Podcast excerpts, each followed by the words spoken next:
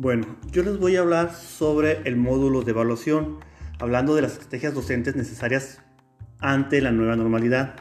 La evaluación no es, la excepción, ¿no? Eh, esta nueva normalidad la, la debemos gracias al COVID-19. Esta nueva normalidad va a ser regresar al aula física, pero con ciertas restricciones. Estas restricciones tienen que ver con la distancia y con el apego físico.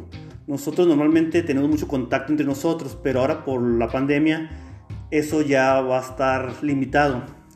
También otro punto importante es que durante la pandemia pues aprendimos algo de nuevas tecnologías para poder este, seguir dando las clases de manera eficiente.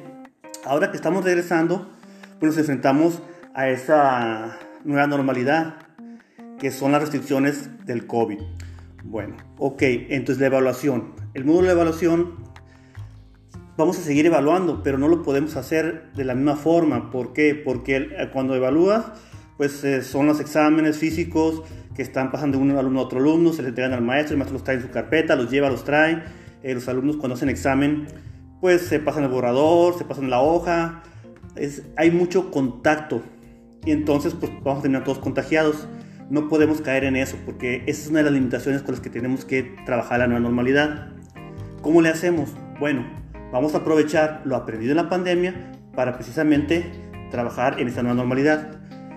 En las mm, clases virtuales usamos muchos SE, software educativos, para poder presentar este, diversos eh, trabajos, tareas, pero esos software educativos los vamos a utilizar para el espacio físico.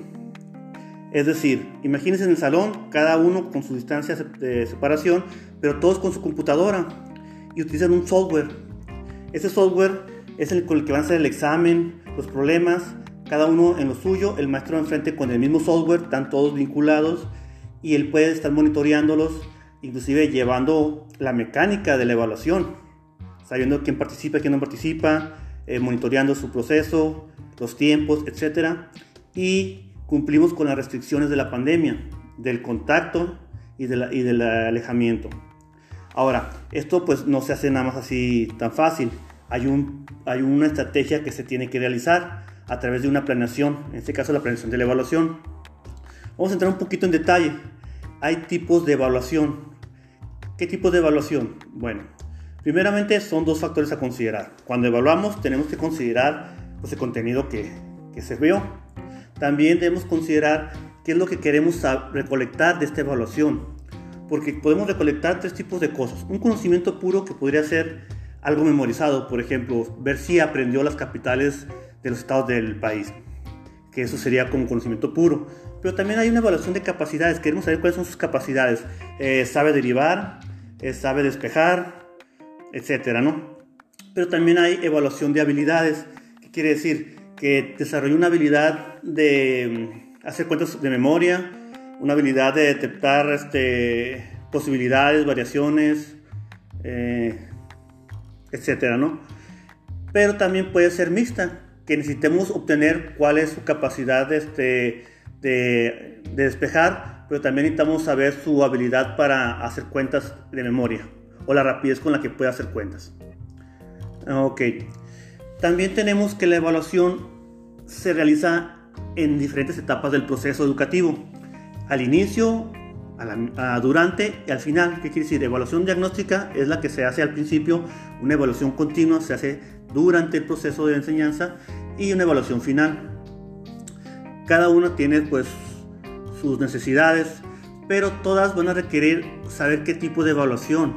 Si voy a eh, obtener de, esa evaluación, voy a obtener eh, capacidades, eh, habilidades o simplemente conocimiento memorístico.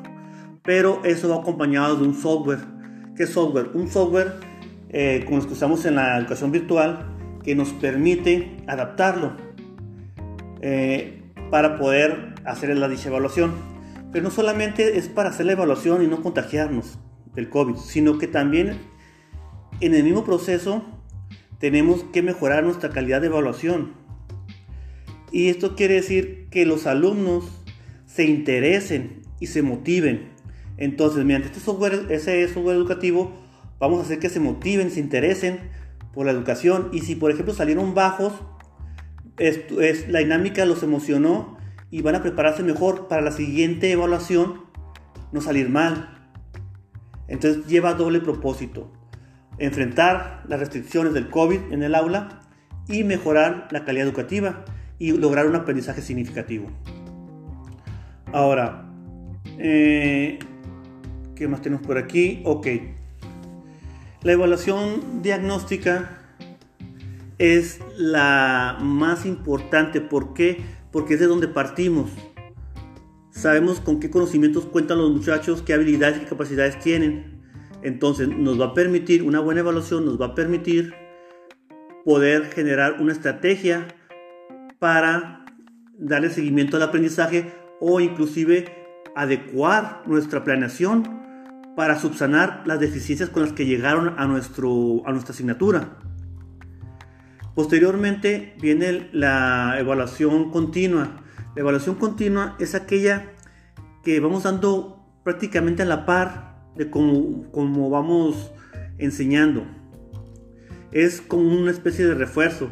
Explicamos, hacemos un ejemplo, pero posteriormente eh, les pedimos a los alumnos que ellos lo hagan solitos, como un reforzamiento del aprendizaje, pero también es una evaluación también nos permite ver cómo reaccionaron ante el aprendizaje o la, forma de enseñar. Ahí nos vamos a dar cuenta si aprendieron con lo que les, explicamos, si el aprendizaje no fue muy bueno, si requiere reforzamiento o si necesitamos cambiar la estrategia, modificarla.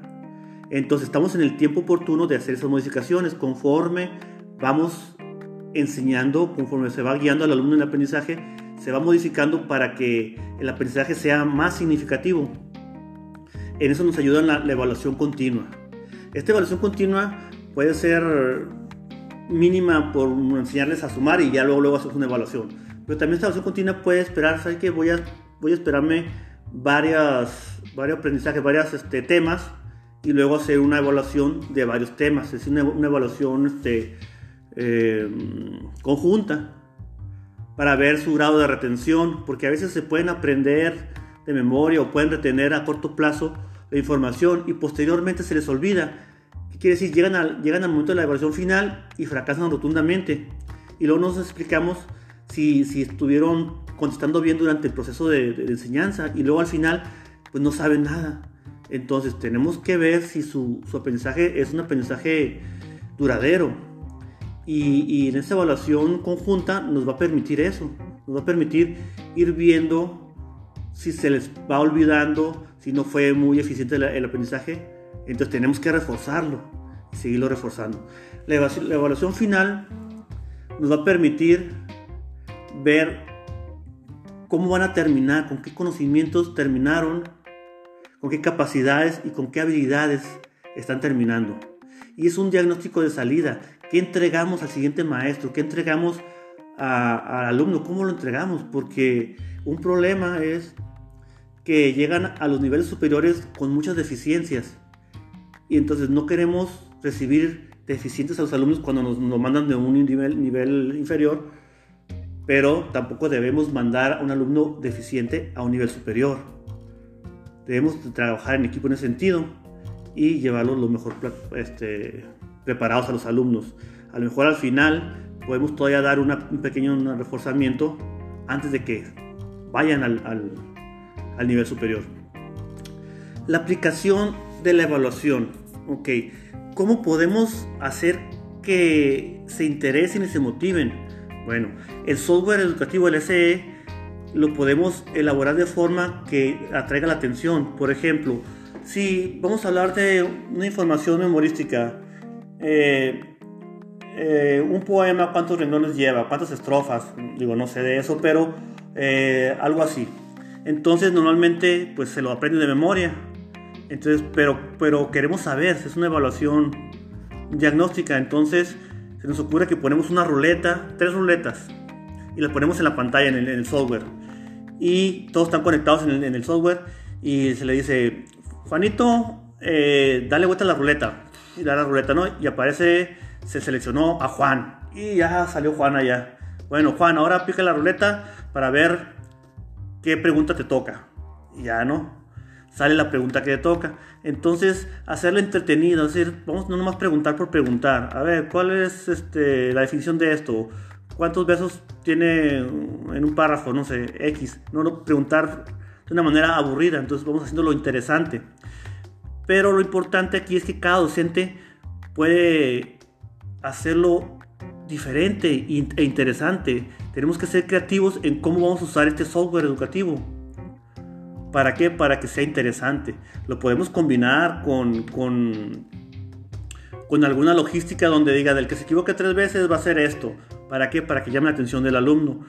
El software educativo se clasifica en diferentes tipos. El que más llama la atención es el, es el tipo juego.